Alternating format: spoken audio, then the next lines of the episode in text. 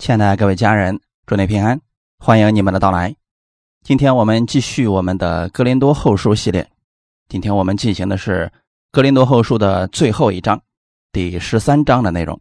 我们分享的题目叫“恩典之下，并非没有规矩”。《格林多后书》十三章一到四节，我们一起先来做一个祷告。天父，感谢赞美你，谢谢你预备这样美好的时间。我们再一次来到你的面前，寻求你的真理，在真理当中，你赐给我们智慧，让我们的生活当中把神的真理能够活出来，经历你的大能和同在，让我们在世人的面前也成为美好的榜样。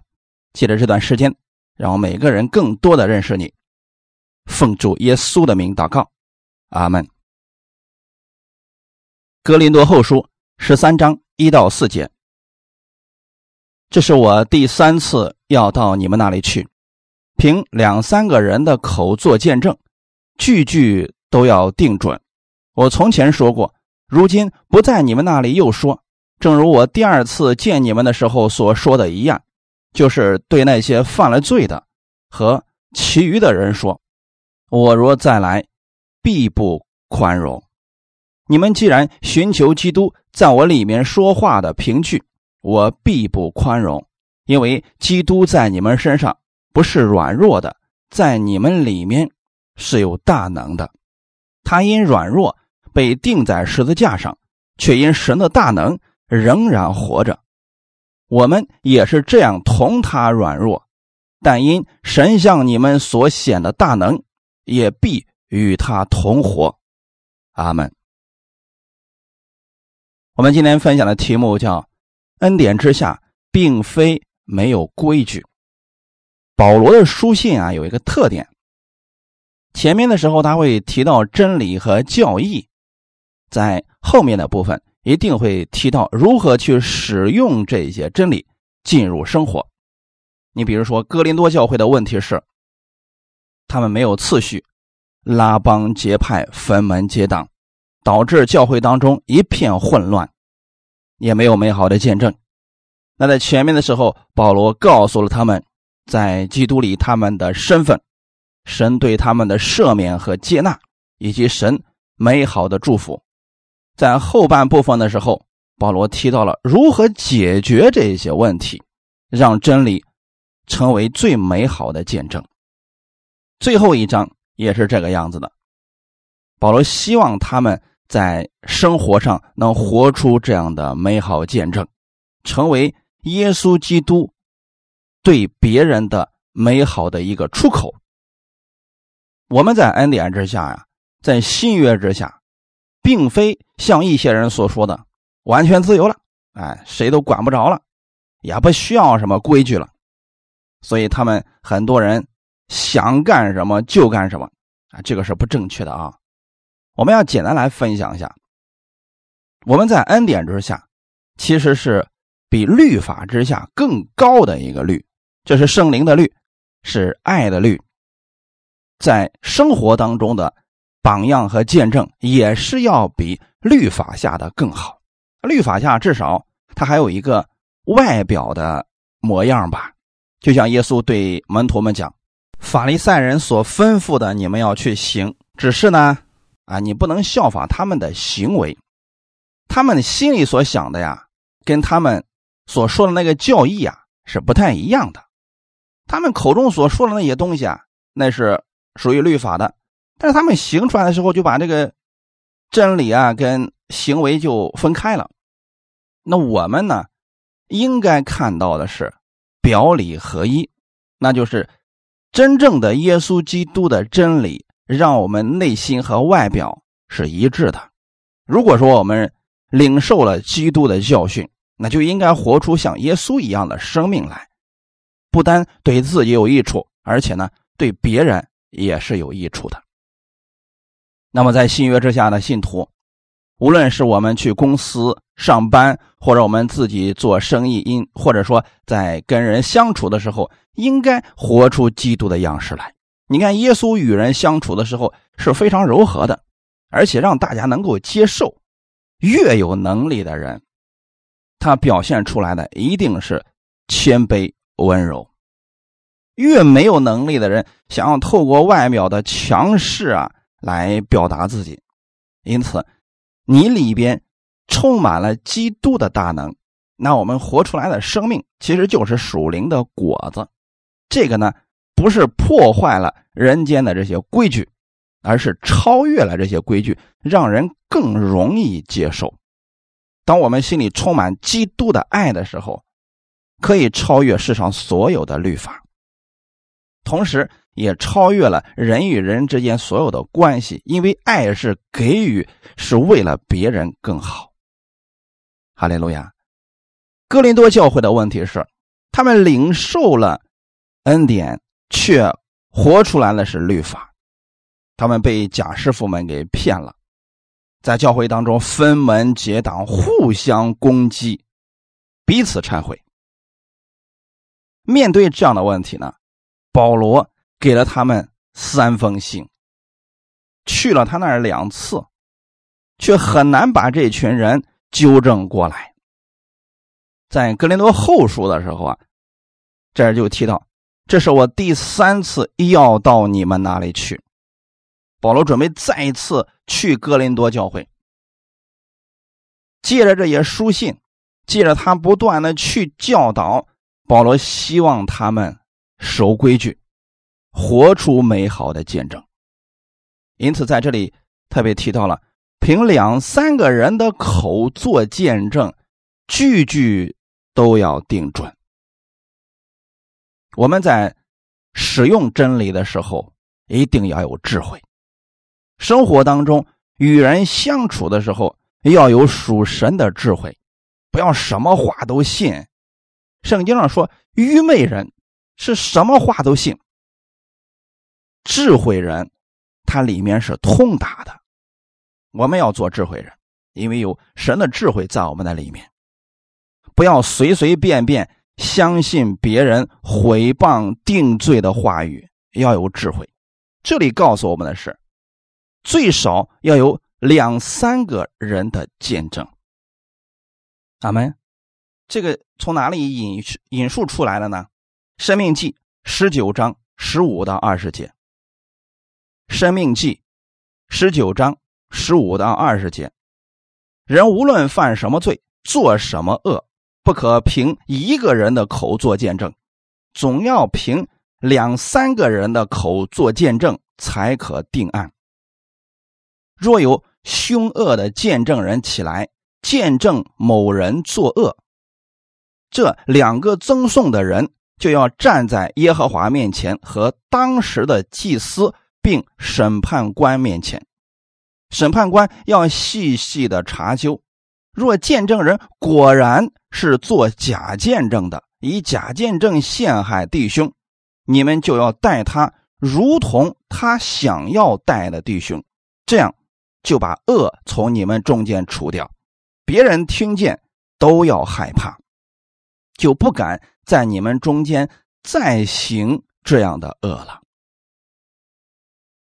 旧约当中有很多的律例典章，这些律例典章没有过时，也没有过期，那是我们生活当中为人处事的智慧。啊，今天有很多人非常武断的说旧约圣经已经过时了，所以我们不需要看旧约圣经了，我们只需要看保罗的书信就可以了。这个不正确啊！神的那些话语，任何时候都是有作用的，就像律法的功效，到今天为止依然还是有的。那些律例典章，到今天为止，在生活当中我们依然可以作为依据的。就拿今天《生命记》十九章的这一段来说，目前为止，在解决生活当中问题的时候，非常的实际。比如说，有一个人说另外一个人犯罪了，结果到处去宣扬这个人有问题。我们很多人不加思索的就相信了这个人的话，岂不知啊，他是做假见证的。他就是为了打击对方，所以故意编造了一些谎言。那么很多人在不知情的情况下就上了这个人的当，最后呢冤枉了好人。这样的事情在现今这个时代当中也会有，对吗？那么圣经当中是如何处理这些问题的呢？人无论犯什么罪，做什么恶，他就是说，既然有人说这个人犯罪了，作恶了，我们不能凭一个人的口做见证，就相信他，就以此定案。人与人之间最怕的就是第三方或者其他人说了一句话，我们呢深信不疑的到处去传达，这样会把事情变得非常的琢磨不定，因为人不知道这到底是不是真的。特别是在教会当中啊，有一些人呢去散播其他人的一些谣言、绯闻等等，人们对这些东西啊是宁可信其有。所以呢，再加上自己的想法之后啊，这个东西就变得非常的生动了。我们不要做这样的事情。在哥林多教会有这样的事情，是因为贾师傅想以此来攻击保罗，所以他编造了很多的谎言，比如说保罗使徒的身份是假的，保罗目的不纯，他的服饰是为了别的事情，他以此。就是想拉拢当时的格林多人。后来呢，格林多人相信了这些贾师傅的话，贾师傅拿出自己的那些名目的推荐信，拿出了自己过去服侍的那些呃美好的见证啊，他们不加思索的就相信了这些东西。结果呢，他们跟这些贾师傅们一起起来攻击保罗。这让保罗心里非常的难过，难过不是因为他们攻击保罗，而是他们偏离了真理。那之后的结果我们也看见了，哥林多教会当中是各种问题不断。如果他所信的是正确的，那应该是越来越好的呀，应该是越来越亲近耶稣呀。很明显，他们现在走错路了。可是呢，哥林多人并没有意识到自己的问题在哪里。还在继续传播这种谣言，因此我们在这要有智慧。无论我们听一个人说另外一个人什么样的坏话，你不可以凭一个人的口就定了另外一个人的罪。这在律法当中，它是有非常严苛的条件的。两个争讼的人。就要站在耶和华面前，你发现没有？都要站在神面前来说话的。还有呢，要站在当时的祭司和审判官面前。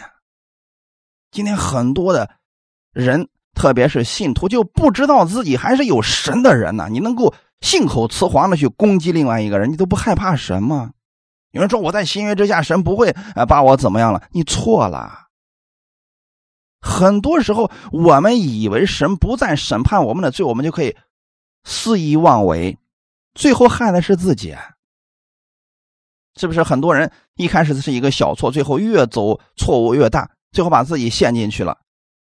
这就是因为圣灵可能一开始提醒他，他根本听不进去，最后彻底的完蛋了。弟兄姊妹，我们不要做这样的人。你看，在。评判别人说这个话是真是假的时候啊，不能凭一个人的口，要细细的去查究。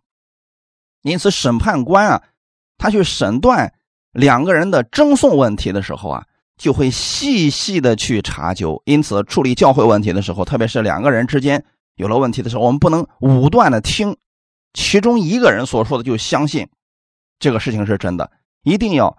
多方面的去查究这个事情到底是不是真的，那么这是智慧啊，弟兄姊妹，特别是信徒们去攻击某个牧师的时候，千万不要相信某一个人所说的话啊，这很容易是假见证，甚至我们成为别人的帮凶的，以此这样就陷害了真弟兄，这可就麻烦了，弟兄姊妹，我们就在别人的恶事上有份了。你看十九节怎么说的呢？如果说我们发现这个人做的是假见证，那怎么对待这个人呢？就是要待他如同他想待的弟兄，就他希望那个人怎么样呢？我们现在发现这个人做的是假见证，那就把这个结果放在他的身上，这样就把那个恶从你们中间除掉。他不想抹黑别人吗？想攻击别人吗？那么好，我们就把这个锅放在他的身上，让他自己自作自受。那我们国内也有很多的一些谚语，比如说“搬起石头砸自己的脚”，那就是这个奸计没得逞啊，最后害了自己。我们在这样的事情上要有智慧啊，弟兄姊妹，在恩典之下，我们不能失去智慧啊！别人说什么我们都信。恩典之下，我们是拥有属神的智慧。哈利路亚！这是教会里边发生这样的问题的时候，我们在生活当中处理这样问题的时候啊，一定要警惕，因为确实会有这样的做假见证的人。那这样的人呢，一般都是想依靠自己去攻击他的对手。我们不要上了这样的一些当啊！因此，我们看到一些什么一些消息啊，不要随随便便就相信，然后到处去去发啊啊！这个可不是什么好的习惯啊！因为很多时候啊。他们做这些事情都是有目的的，我们不知情的情况下，别去转发那些乱七八糟的东西啊。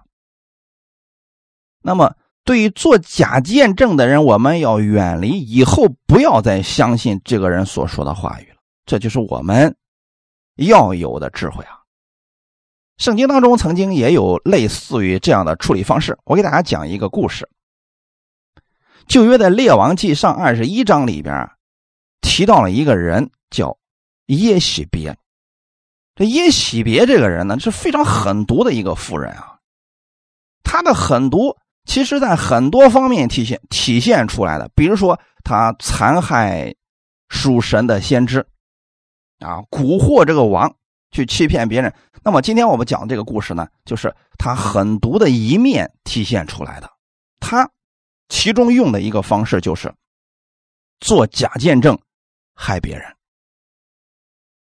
列王记上二十一章当中提到了亚哈王，当时看上了拿伯的一块葡萄园，他就想把人家拿伯的这个葡萄园啊，当做自己的菜园子，因为呢靠近王宫。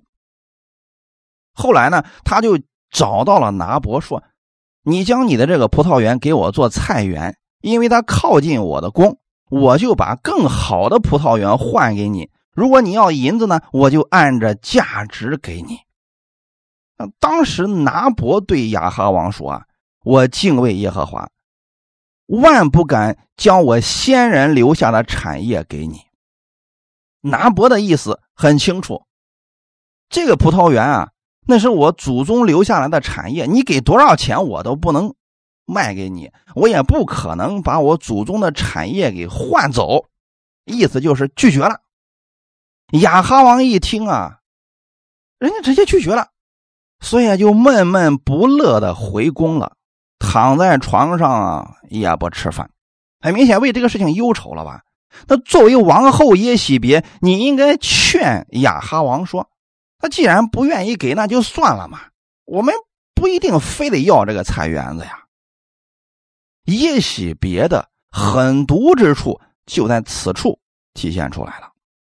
当他知道了亚哈王的这个心思之后啊，《列王记上》二十一章第七节，王后耶喜别对亚哈说：“你现在是治理以色列国，不是只管起来，心里畅畅快快的吃饭。我必将耶斯列人拿伯的葡萄园给你。”这王后耶喜别到底做了什么样的事情呢？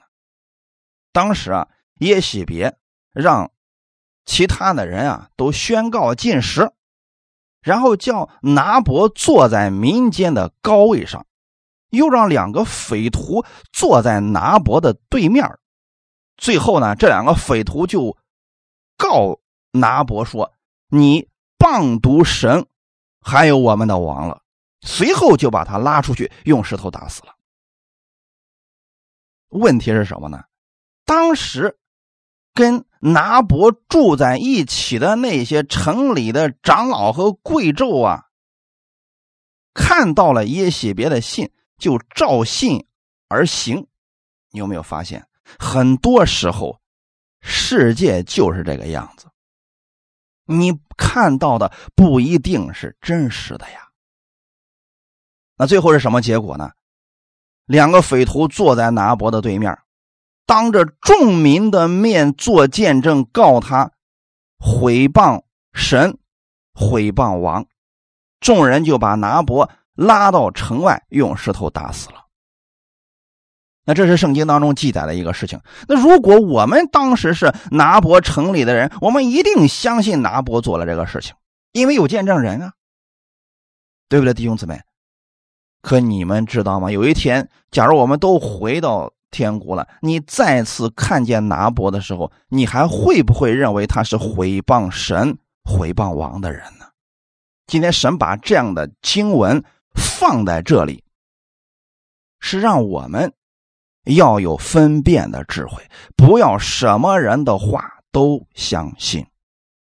哈利路亚！这个世界上有很多事情，我们并不知道他真实的样子是什么，所以不要随随便便去传达或者散播别人口里所说的事情。只有神他的真理是正确的，因此我们作为传福音的人，我们只管去传讲真理就可以了。啊，至于你发现了什么乱七八糟的事情，不要透过你的口到处去说这些事情了。如果你真的想解决这些问题，那么你就找到这两个人或者这两个人的朋友，把这个事情呢详细都了解一下，解决他们的问题。但不要到处去传这样的恶信，这对神来说，神不喜欢这样的事情。阿门，因此啊，我们在。教会当中的生活要与世界是不一样的。我们作为信徒，我们跟世人处理事情的时候啊，方式也是不太一样的。马太福音十八章十五到十七节：倘若你的弟兄得罪你，你就去趁着只有他和你在一处的时候，指出他的错来。他若听你，你便得了你的弟兄；他若不听，你就另外带一两个人同去，要凭两三个人的口做见证，句句都可定准。若是不听他们，就告诉教会；若是不听教会，就看他像外邦人和税吏一样。虽然这是耶稣给我们所讲的一些生活当中的法则，有人会说：“哎，这都是对犹太人讲的。”不一定啊，弟兄姊妹，这些生活当中的处事法则，你如果认为他只是给犹太人的，那你生活当中怎么去处理这样的事情呢？因此，这样的事情啊，是对所有的信徒们讲的，他任何时候都是不过期的。这样的话语不分新约和旧约的啊。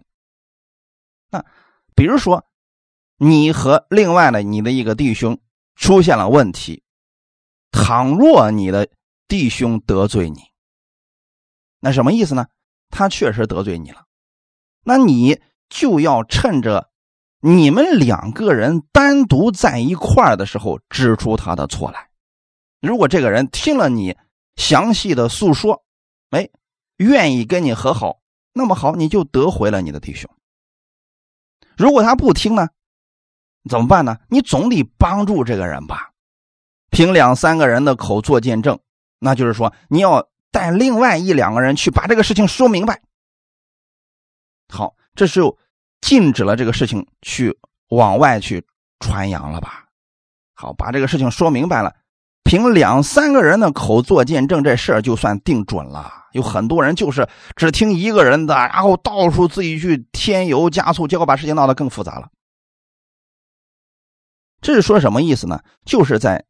恩典之下，在信约之下，确实有人想搞事儿，确实有人不守规矩，他破坏了规矩，破坏了教会里边的合一和睦。对于这样的人，我们不能坐视不管呀，不能一味的妥协。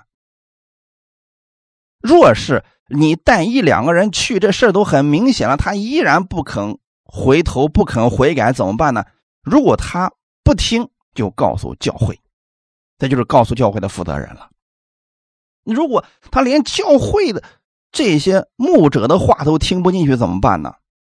这个时候就要看他像外邦人和税吏一样，就说我们知道这个人顽固不化、屡教不改，但他仍然是得救的人。看他像外邦人和税吏，不代表他真的是外邦人和税吏，这是不一样的。那因为，即便是在恩典之下，也确实有这么一些人，利欲熏心、自我中心，他就会想闹点事情，对不对？那对于这样的人怎么办呢？一定是要做到清理的。我们不能啊，就这么一直包容他，一直忍耐他。那可能有人就会说了，曾经耶稣也说了嘛。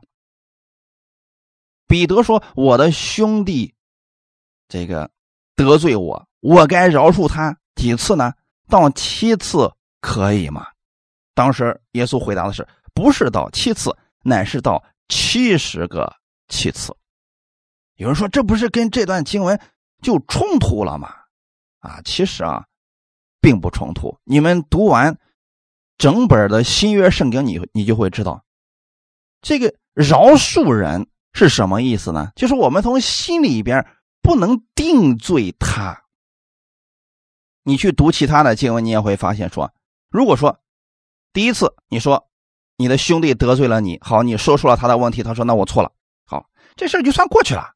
如果一天七次他都说他错了，你都要饶恕他，这是有个前前提和条件的啊，并不是说了你怎么去说他都说了我没错，就是你的问题，我就想呃收拾你，我就想毁谤你，我就想呃造一些谣给你，你怎么地？对于这样的人，我们就不能一味的去饶恕了，所以这就是生活当中的智慧啊！有人说这不是乱七八糟，我怎么越听越复杂呢？其实一点都不复杂。神给我们的智慧是很简单的，就是说，如果他一天七次得罪你，他七次都承认他错了，你就要饶恕他的。阿门。今天我们在这儿讲的是，这个人根本不听，还故意的在这制造一些纷争。对于这样的人，不能再饶恕了。保罗现在面对的就是这样的一些人。你说保罗已经两三次的给他们写信，并且呢两三次的差派童工去给他们讲解，这些人早都明白保罗的心意了。可是就是有这么一小撮人听不进去，仍然相信那些假师傅们的话。继续的攻击保罗，在教会里边制造纷争。对于这样的人，不会再允许他发生了。所以保罗说啊，凭两三个人的口做见证，句句都要定准。第三次保罗要去面对再不悔改的人，保罗就要详细的去查考这个事情。最后呢，凭两三个人的口。一旦这个事情定准了，保罗说，就是对那些犯了罪的和其余的人说：“我若再来，必不宽容。”大家发现了吗？这就是保罗在使用基督给他的权柄。恩典之下，并非没有规矩，一味的包容，其实就是纵容。我们对。糟糕的事情，对恶的事情，如果说继续包容，那就是承认了我们与罪恶妥协了嘛？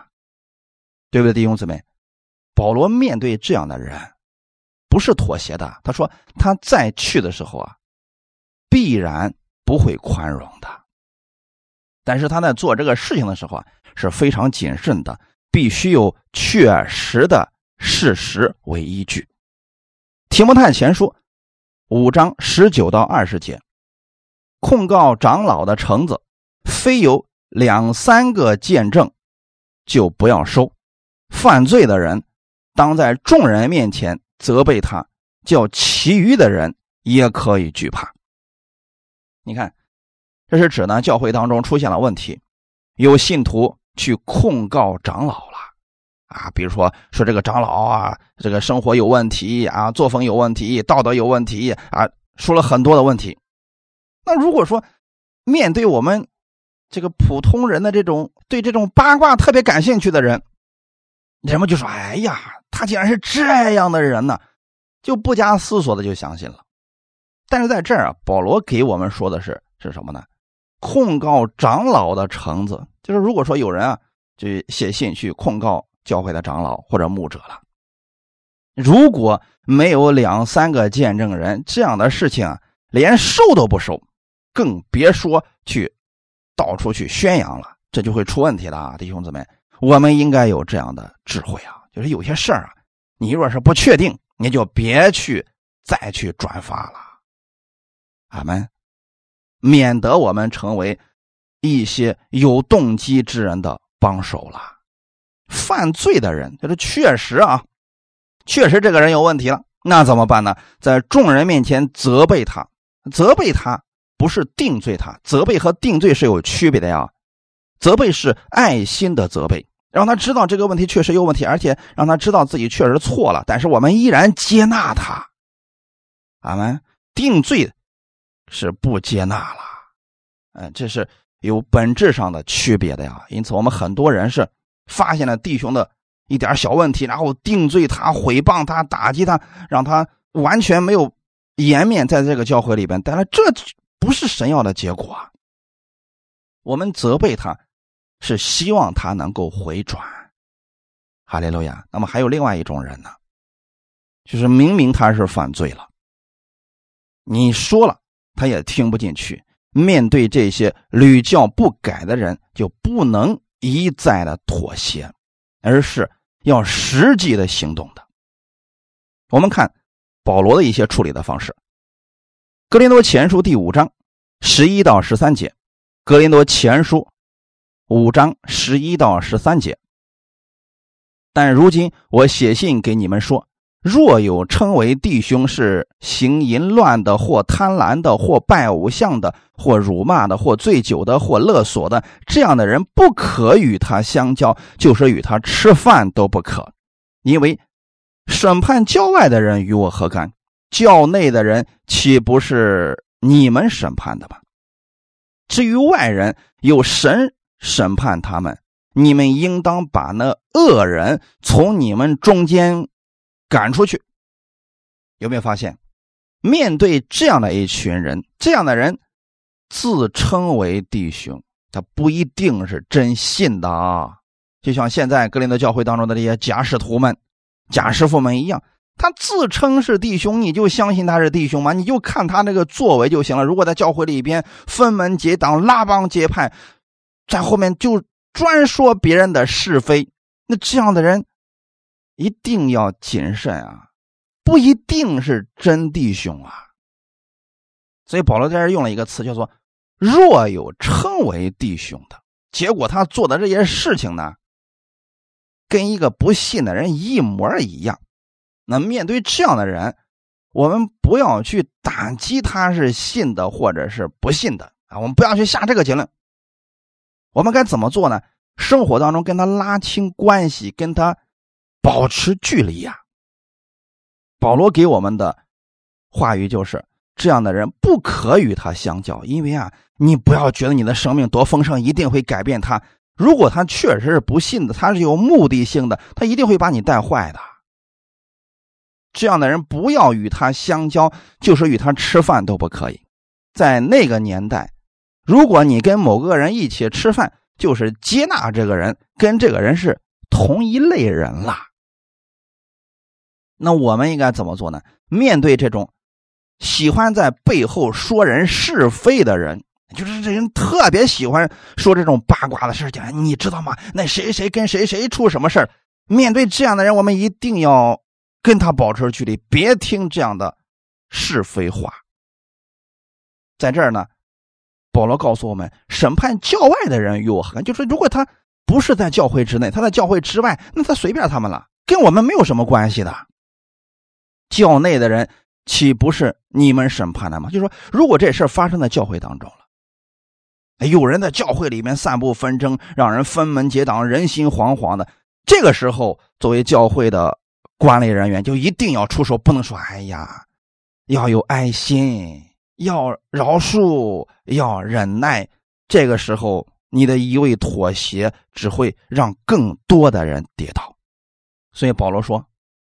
不信的教会之外的那些人，有神去审判他们的，这个我们不用管啊。那么教会当中的这些人，如果有人做这样的事情，怎么办？应当把那恶人从你们中间赶出去。作为教会的负责人是有这个权柄的。阿门。很多人就说了：“哎呀，都在恩典之下了，怎么能做这样的事儿呢？这不又回到律法下吗？你错了。如果他一直在犯罪，结果呢拉拢其他的人，我们应该及时出手的呀。这就如同害群之马是一样的呀。你不把这个害群之马给他清理了，他会绊倒更多的人。所以在这个事情上，我们要有智慧啊。这个不是律法。”而是智慧，恩典之下，不是没有规矩的。如果一个人不守规矩啊，他会让其他人也不守规矩的呀。那你想想看，如果在一个公司当中，有个人不守时间啊，想上班就上班，也不守时啊，想干什么就干什么。如果你是这公司的老总，你会如何对待这样的人？肯定。一开始找他谈话，对不对？如果他不听呢，直接开除了就行了。因为这一个人如果一直存留在这儿，其他人一看，哟嘿，他这不守时，是这个上班时间嗑瓜子儿、唠那个闲嗑、说人是非，这都行。那我们干嘛要守遵守规矩啊？就会导致所有的这个公司的人都不守规矩了。那你说最后这是谁的错误呢？实际上是管理者的问题啊。教会当中也是如此的呀。如果我们面对这样的人、这样的事我们置之不理，任由他发展，到后期这间教会就算彻底完了。没有人愿意奉献爱心、说实话了，最后你就听不到真话了。那教会当中如果这样的话，那跟社会不就一模一样了吗？所以保罗在面对格林多教会出现这个问题的时候，就已经知道他们的问题在哪了。既然这事儿都是由假师傅编造谎言开始的，那么就从真理上让他们认识到自己在基督里真实的身份，那就是要说真实的话，做真实的人。既然保罗把这个话都已经说明了，如果还有一些人听不进去，那么他下次再去的时候，一旦。发现这些人继续这样，那就要把这样的人清理出去了。因此啊，在恩典之下，在新约之下，我们依然是需要有规矩、需要有智慧的。格林多后书十三章第三节：你们既然寻求基督在我里面说话的凭据，我必不宽容，因为基督在你们身上不是软弱的，在你们里面是有大能的。哈利路亚，基督也不是什么事都一味的妥协，他是宽容罪人，可是他是用神的恩典带领人悔改的呀。面对那些不愿悔改的假冒伪善的文士和法利赛人，耶稣是怎么说的？严厉的警告了他们，所以圣经上才出现了面对这些。假冒伪善的法利赛人和文士，耶稣对他们所说的“七祸”，七个祸，是不是耶稣亲口说的呀？因此啊，我们在面对这些不悔改的人、不愿意回转的人，不能够一味的包容的呀，至少得跟他们划清界限，保持距离。那么保罗在说这些话的时候，可能有些人就会说了。你凭什么这么说我们呢？啊，你有什么资格这样去管理我们呢？所以保罗在这说啊，我现在所说的这些话语是在基督里有凭据，因为耶稣基督不是软弱的，他是有大能的。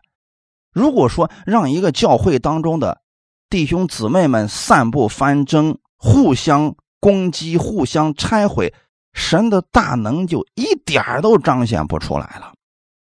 那哥林多教会后期就发展成这个样子了呀，因为他们听信这些假师傅们的话，所以教会当中有很多人软弱，有很多人得病，有很多人年轻轻就死了，显不出基督一点的大能了。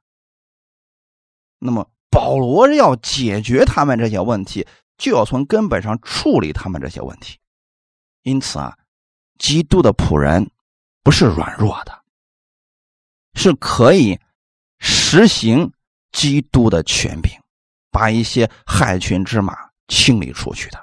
至于这个人出去之后，他在外面去说这个教会的坏话，这个由他去吧，只要他清理出去就可以了。那么，如果说我们都有了这样的智慧，那这样的人到哪儿他都没有空间了，对吗？可惜的是，很多弟兄姊妹还没有这样的智慧，是别人说什么，一个人说一个话，大家就相信他所说的话了。他都不知道这个人是被那个教会赶出来的，他一定是有原因的呀。格林多后书十三章第四节，他因软弱被钉在十字架上，却因神的大能仍然活着。我们也是这样同他软弱，但因神向你们所显的大能，也必与他同活。阿门。基督的软弱体现在哪里呢？这里的软弱不是指生命、权柄、能力方面的软弱，乃是指他对人的忍耐、宽容，以及。在神面前的谦卑顺从的心，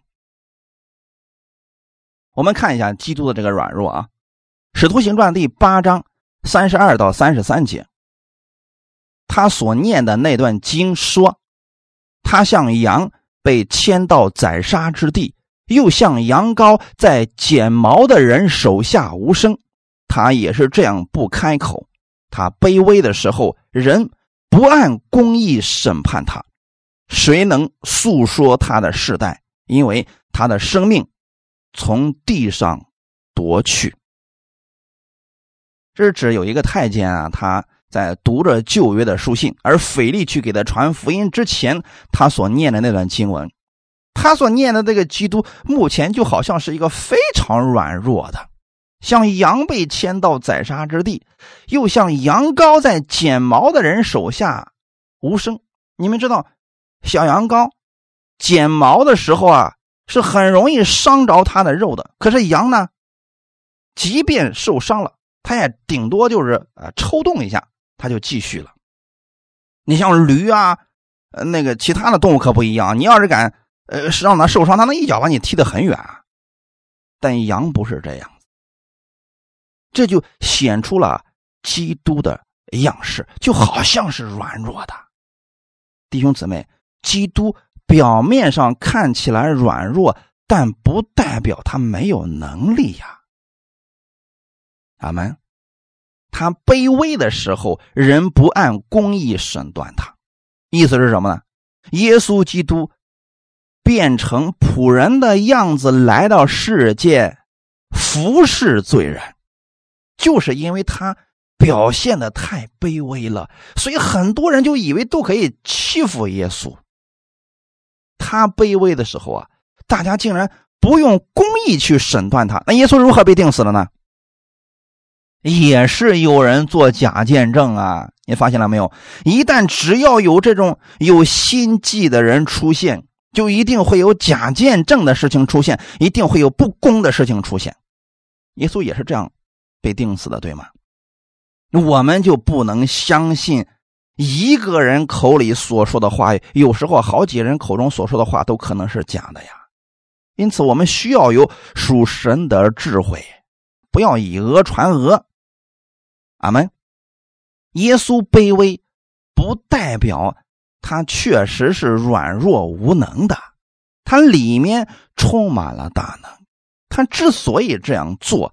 是为了救我们，可是有很多人因为不懂得主耶稣的这个软弱世态，给我们机会悔改，就以为耶稣是好欺负的，岂不知他代替世人死在十字架上是为了拯救世人。结果很多人挖苦耶稣，讥诮耶稣，耶稣却用这种方式不断的。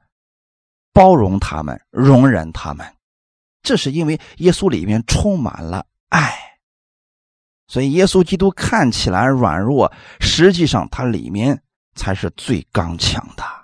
一个人为了顺服神的旨意，虽然在别人的眼中看起来是软弱的，实际上他是最刚强的，因为他可以容忍别人无理的要求，这个人是非常厉害的呀。反过来来讲呢，有些人违背神的旨意，看起来非常的强大，实际上他非常的软弱呀。腓立比书第二章六到十一节，他本有神的形象，不以自己与神同等为强夺的，反倒虚己，取了奴仆的形象，成为人的样式。既有人的样子，就自己卑微，存心顺服，以至于死。且死在十字架上，所以神将他升为至高，又赐给他那超乎万名之上的名，叫一切在天上的、地上的和地底下的，因耶稣的名无不屈膝，无不口称耶稣基督为主，使荣耀归于父神。这就是耶稣的软弱，他取了奴仆的形象，成为人的样子，自己卑微，存心顺服。这就是为什么很多人看到新约当中的耶稣，就觉得耶稣好像好欺负，谁都可以欺负他，谁都可以辱骂他。你骂他，他不还口；你打他，他也不还手。岂不知耶稣这么做是为了拯救世人？所以你看。跟耶稣唱反调的那些人，实际上恰恰全都是以自我为中心的。耶稣卑微不代表他没有权柄和能力呀。那现在的问题是什么呢？格林多人看到保罗软弱可欺，哎，就相信了假师傅们的话，一起起来攻击保罗。他不知道的是，保罗里边也有这样的权柄啊。有基督的权柄啊！耶稣基督并不是一直是一个软弱的奴仆的形象出现的。他第二次再来的时候呢，那就是以一个审判者的样子出现的。那个时候，过去敌对耶稣、不接受耶稣的人，都要受到审判。第一次耶稣来是因为软弱被钉在十字架上，这儿的软弱是指他放下了他自己为神强夺的那一面，以人的形式，以仆人的样子出现了。弟兄姊妹，只有人不愿意顺服在神的旨意之下的时候，才会表现的刚强去攻击别人。真正的在基督爱当中生活的人，都是柔和的，都是温柔的。哈利路亚！因为他们跟基督的死连接，同时也跟基督的复活连接在一起了。使徒保罗对哥林多信徒，一方面表现出极度的忍耐，这是他软弱的一面，因此他说话的时候非常的谨慎，生怕他们接受不了，伤害了他们。另一方面，他又表现的非常的刚强，就是对罪恶绝不妥协，在这一点上跟耶稣是一样的。因此，保罗说：“等我下次再去的时候啊，我面对那些犯了罪的人，必不宽容。”这两方面我们是需要联合在一起的。如果只遵从一方面，确实会让人随意的欺负你的。那过去的时候，很多基督徒给别人的表现就是柔弱可欺啊，别人说你什么都可以。不，这只是一方面而已。我们还有另外一方面是什么呢？使用基督的权柄。哈利路亚！主的能力是在人的软弱上显得完全。如果说我们不肯在主面前表现的软弱，就不能经历神的大能，与他同活，无法经历耶稣基督复活的那个大能了。因此，我们在主面前要夸我们是软弱的。这是《哥林多后书》第十二章九到十节的内容。他对我说：“我的恩典够你用的，因我的能力是在人的软弱上显得完全。所以我更喜欢夸自己的软弱，好叫基督的能力复庇我。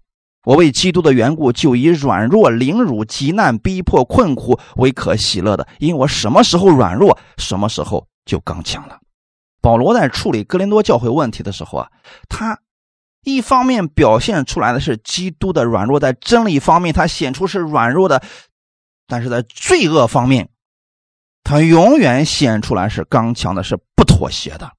所以弟兄姊妹，我们应当以圣经为我们生活的标准。如果有人所做的事情已经违背了圣经，我们任何时候我们是不妥协的。阿门。特别是面对别人毁谤另外一个人的事情，我们千万不要随意去转发，因为你不知道事情的真实到底是什么。这个时候呢，我们应该有智慧的。阿门。如果那个事情是你们本教会的，你又愿意去处理这样的事情，那就要凭着爱心，用基督的爱去处理，把所有的事情都了解清楚了，然后再下结论。阿门。因此，我们愿意弟兄姊妹都有这样的智慧，在神面前我们显出软弱来，不要一开始有这个先入为主的思想啊！我就觉得那个人不是个东西啊！这种方式确实会冤枉很多人的。最后，我们看一段经文，《铁撒罗尼迦前书》五章十二到十五节，《铁撒罗尼迦前书》五章十二到十五节。弟兄们，我们劝你们敬重那在你们中间劳苦的人，就是在主里面治理你们、劝诫你们的，又因他们所做的功，用爱心格外尊重他们。你们也要彼此和睦。我又劝弟兄们要警戒不守规矩的人，勉励灰心的人，扶助软弱的人，也要向众人忍耐。你们要谨慎，无论是谁，都不可以以恶报恶，或是彼此相待，或是待众人，常要追求良善。阿门。这是新约里边的内容吧？很多人一提到这些要求要做的事情，说这是律法，这是不正确的，兄弟们，这也是一种软弱，或者说啊，是一种。对真理的挑剔啊，我们应该把神给我们的话语啊接纳过来，全面的去看待它。真理最终的目的是什么？是希望我们的生活当中把它活出来，这样对我们自己有益处，对我们身边的人也有益处。同时呢，我们能够和睦的跟别人相处啊。保罗在这儿告诉我们是什么呢？在你们中间劳苦的那些人，这主要指的是在教会里边的服侍人员，就是在主里边治理你们。治理的意思是什么？用神的智慧治理，用神的真理治理。如果有些人都天天在背后说别人坏话，经常性的散布一些纷争，你就别让他治理你了，要远离这样的人。就算他是一个牧者，也不行的。劝诫你们，我们劝诫人的时候，也是用真理去劝诫另外一个人。如果别人劝诫你，就是哎，我们呃是一是一伙的，要远离谁谁谁啊，怎么样？这样的人也要远离的，这就拉帮结派嘛。但真正用真理治理我们、劝诫我们的人，我们要敬重他们，阿门。要敬重他们，就算他们有弱点，我们也要接纳。确实发现他们有问题了，我们私下去纠正、去沟通，千万不要到处去散播。又因他们所做的功，用爱心格外尊重他们。真正服侍主的人啊，我们需要用爱心去尊重他们，格外尊重。而我们自己呢？也要彼此和睦。那些传达不和睦信息的人，你们要远离呀。所以后面十四节非常的清楚。我又劝弟兄们，警戒不守规矩的人。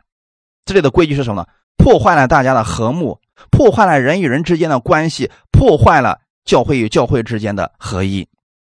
那这样的人就很明显，就是像哥林多教会这样的贾师傅这样的啊。拉帮结派，分门结党。我是属保罗的，我是属亚波罗的啊，只有我是正确的，其他人都是错误的。类于这样的人，这就是不守规矩的人，对吗？警戒他们啊！有人在你耳朵边煽风点火，经常说别人的坏话，要警戒这样的人，要制止这样的人，别让他再胡说八道了。勉励灰心的人，真正有一些人跌倒了、软弱了，我们不是打击他，而是鼓励他。让他重新回到耶稣面前，回到真理里边来，扶助软弱的人。弟兄姊妹，面对软弱的人、跌倒的人，我们需要把他扶起来；面对不守规矩的人，我们要警戒他；面对灰心的人，我们要啊给他力量，让他重新站起来。向众人要有忍耐的心。他们同时呢要谨慎，任何人都不可以以恶报恶呀。这以恶报恶，很明显是以自我为中心去啊对付别人、攻击别人了。我们不要做这样的事情，任何时候都不要去做。只是说呢，面对那些屡教不改的人，我们该怎么做呢？跟他保持距离，跟他划清界限。如果你是教会的管理者，教会当中出现这么一个人，多次劝诫都不听，把他赶出去。大家知道他是什么样的人，看他像外邦人一样就可以了。但是我们相信，只要他是信主的，他就是得救的人。只是说他的生活呢如此败坏，我们别跟他接触就可以了。阿门。要常常的追求良善，阿门，弟兄姊妹。所以这就是保罗给我们的建议。如果哥林多教会当中，他们一开始有这样的智慧，贾师傅根本就不可能进入他们中间妖言惑众。所以弟兄姊妹，如果我们生活当中能有这样的智慧，可以避免很多亏损的发生，是不是弟兄姊妹？所以在教会当中啊，我们与人相处是需要有智慧的。哈利路亚，这样会让我们不经历或者少遭遇那些损失。借着今天的话语，愿意给弟兄姊妹带来帮助。好，我们一起祷告。天父，我们感谢赞美你。我们今天在耶稣基督的拯救之下，在新约之下，在恩典之下，并非没有规矩。耶稣，你给世人的榜样是温柔谦卑的榜样，这也是我们的榜样。你给别人带来是和睦，是合一，这也是我们要追求的事情。你愿意我们追求良善。彼此相助，彼此相爱。我们在生活当中不是没有规矩，反而是更为有规矩，让别人羡慕。主，你把这样的力量赐给我们，让我们在生活当中能够体现出基督的荣耀。我们不再是为自己活着，乃是为基督而活。你把这样的力量，把这样的恩典加给我们。我们知道我们在主面前是软弱了，所以我们愿意你的恩典复庇我们。加力量给我们，让我们自己生命成熟起来，这样不但能造就我们自己，也能造就听我们的人。感谢赞美你，奉主耶稣的名祷告，阿门。